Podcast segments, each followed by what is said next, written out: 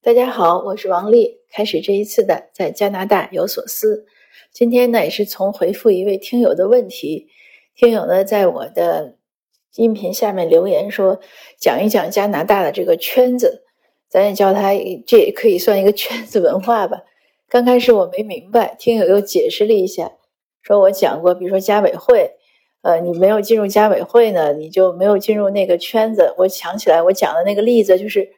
我自己做了四年的义工，每天都去早高峰执勤。呃，每一年呢，家长们，尤其特别是华人家长，都觉得我应该能当选那一年的这种就是模范家长吧，呃，或者最佳义工吧。但是每一年都没有。然后每一年被评上的呢，都是家委会里的一位成员。那后来我就说我明白了，因为你没有进入那个圈子，所以他的评选呢就没有考虑你。呃，我觉得这个道理其实很清楚。比如说，他们十个人或者二十个人，那他们做义工也很辛苦。可能他们这个设一个最佳义工，就是为了他这个十个、二十个人之间设的，就是咱们这些人里面，咱们评一个。那所以你外面的人呢，你没有在他这个圈子里呢，就不属于他的考虑范围。我我觉得这也是很可以理解的，这个也很符合加拿大的特点，就是或者说西方它这种民主的特点吧，它就是。呃，所谓代议制嘛，一人一票。就这两天，为什么一说这个，我就特别想分享呢？因为也和我这两天我们华人社区又热议的这个投票问题很相关。我今天还推了篇文章，呃，前一段前应该说起来有两周了吧。这个列治文的那个 SCS，就是所谓的安全注射屋问题呢，引起社区的很大的反响，大家很多人反对，两万个人签名。然后一百个人去发言，集会都有上千人去，但是呢，他是是市议会还是通过了，但是这两天又反转了，说这个东西建还是不建。但是不管他建建设不建设吧，华人就是对于这个市议员的很多华人觉得他们很傲慢，说为什么我们的意见你们不听？那你们做的调研是什么？呃，市议员说他们做了调研，他们的调研是什么？他们调研就是他们自己做的那些所谓的所谓的 research 吧。呃，然后今天呢，也在讨论一个问题。今天微信群里有人在说，说呢，国会要求呢，如果你做这个事情呢，必须要在当地展开调研。但是呢，在华人来看呢，市政府他没有展开调研。但是呢，在市政府来看呢，他们几个议员就代表大家了，因为他确实是民选的嘛，是你选的他，他就他代议制嘛，他就他就代替你了，所以他觉得他做了调研，因为他们几个之间就调研了。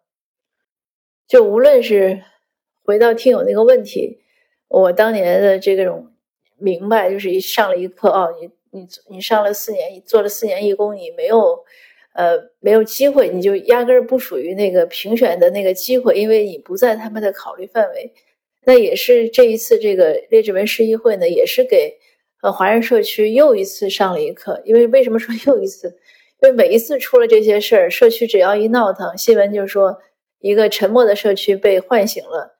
我今天写文章就说，我们都会被唤醒多少次了？你能不能醒着点儿？你别一唤醒你就又睡了，然后过两天又把你唤醒了，这事儿也不好玩，就只能是觉得滑稽。呃，所以就说这次唤醒了呢，我们就要明白这个道理。你在加拿大呢，你对你所有的事物都要靠自己来表态，自己来负责，自己来操心。如果你不操心呢，你就把这个替你做决定的权利让渡给了别人，那别人呢，他想怎么样就怎么样，因为是你让给他的。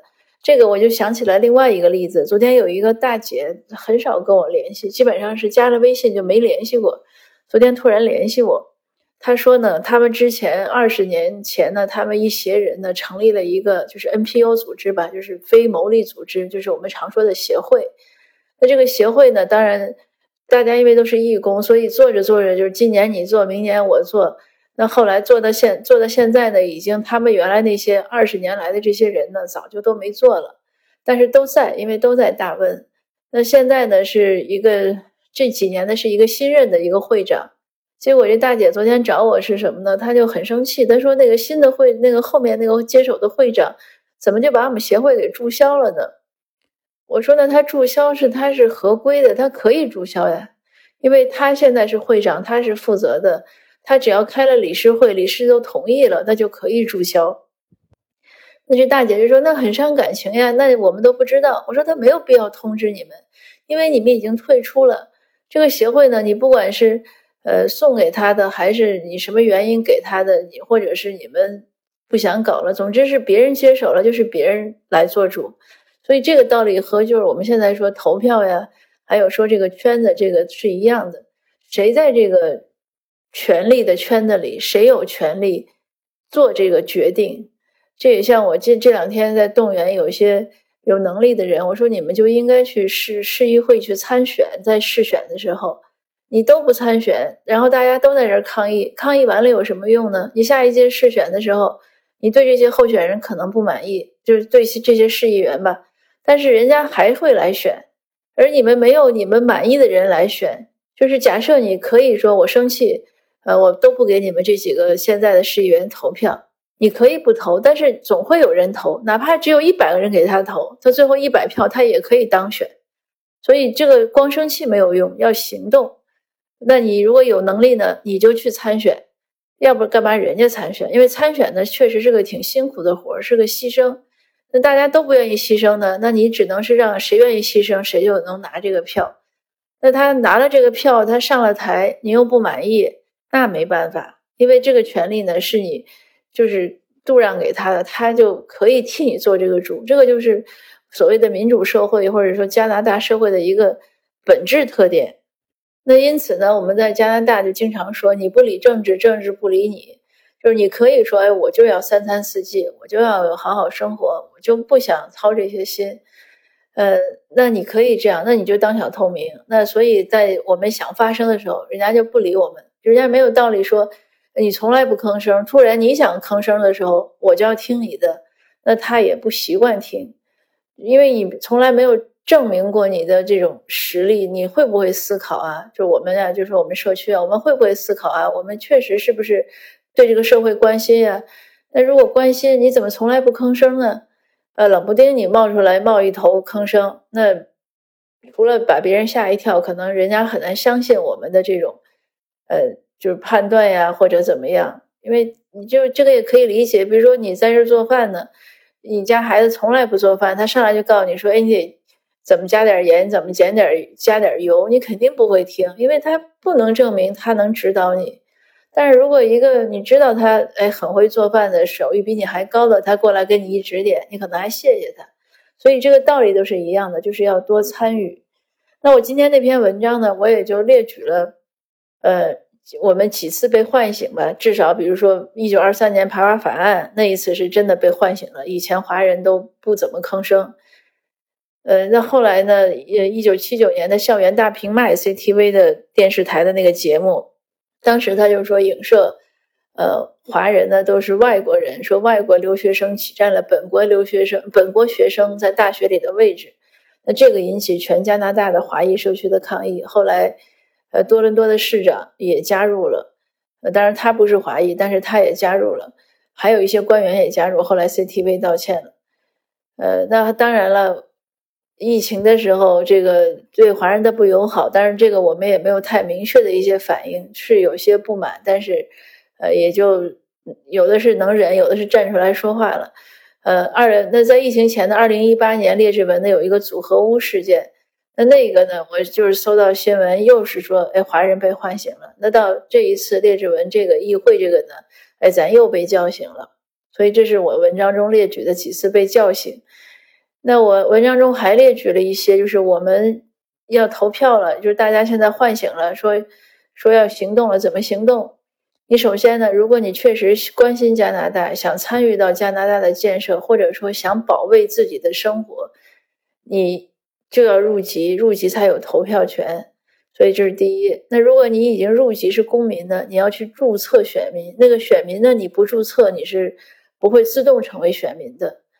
你注册了选民之后呢，接下来呢就是要好好的看看那些候选人的政纲呀，那些主要党派的政纲，比如今年省选，你关心这个 drug 问题，那这个问题呢，各三大党，呃，主要两大党吧，还有 BC 保守党是新出来的一个黑马，就这三大党吧，对这个问题都有一些看法，那你要了解他的政纲。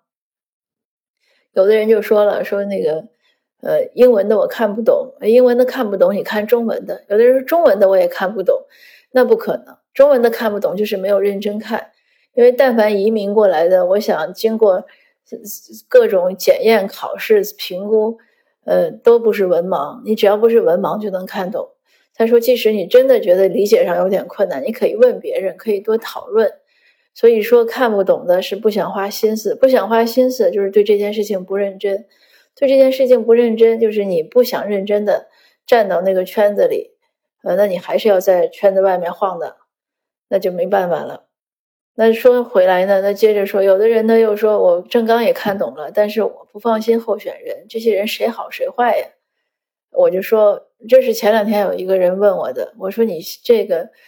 这儿不是政治上不是看人好坏，你是看他正刚。看人好坏没有用，就是咱想说，不要在谈钱的地方谈感情，那咱呢也不要在谈正刚的地方谈感情。呃，好和坏，他可能是个好人，但他正刚你不喜欢，你也不能选他。当然，有些人已经被证明了，有人现在就。已经群里我看到有些人评论说哪个哪个议员上次就骗了我们，现在又来骗我们。那对这样的人呢？那你就干脆不考虑。呃，对滑头的人干脆就不能考虑。你你考虑的是说，呃，你至少说还不知道他是那种说话不算话的人，那你看他的正纲。所以这也是一个，就是你要操心嘛。那很多人就会说，那我怎么知道？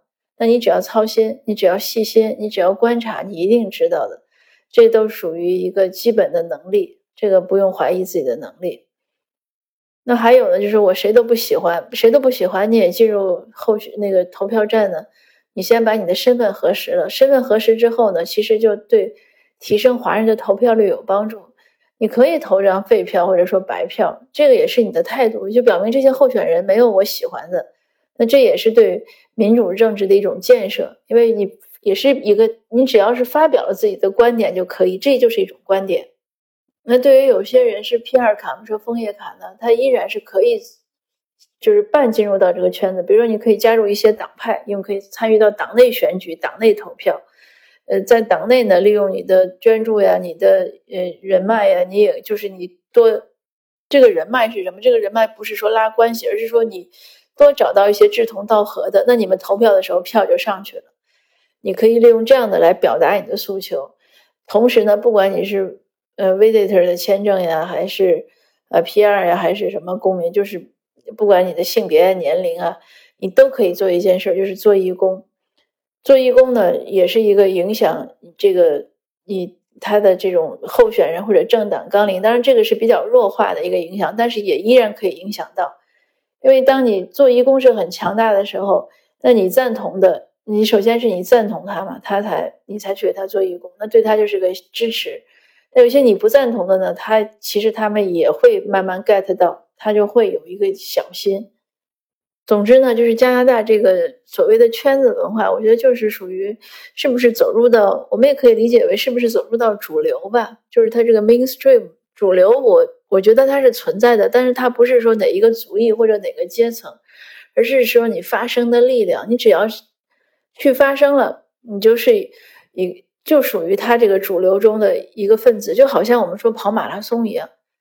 大家都说马拉松比赛挺难的，但是你只要进去跑，你混在那个人群中，你就是在比赛。那你就和站在路边的看客不一样，而这就是你可以理解为这个圈子。你只要进去了，踏进脚了，你不管跑得快慢，你总之都能跟着队伍走，你就属于马拉松选手，你就在圈子里。而你不管你跑得快慢，你只要没有踏进去，你只要在路边站着，那你就是个观众，就是个看客，你就不属于马拉松马拉松选手，你就没有在那个圈子里。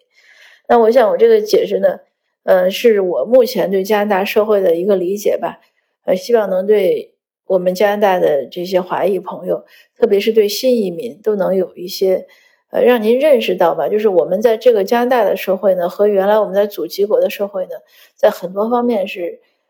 差别非常大的，我甚至都讲，我说就像说你原来是海洋生物，你是条鱼，你现在上岸了，那你一定要学一下他这边的呼吸规则。如果你连这个都不学，就好像买了辆车不学交规就在马路上开一样，那是很危险的。那今天的分享呢就到这儿，如果您有什么问题啊、呃建议，欢迎您留言给我。我们下次见，谢谢您的收听。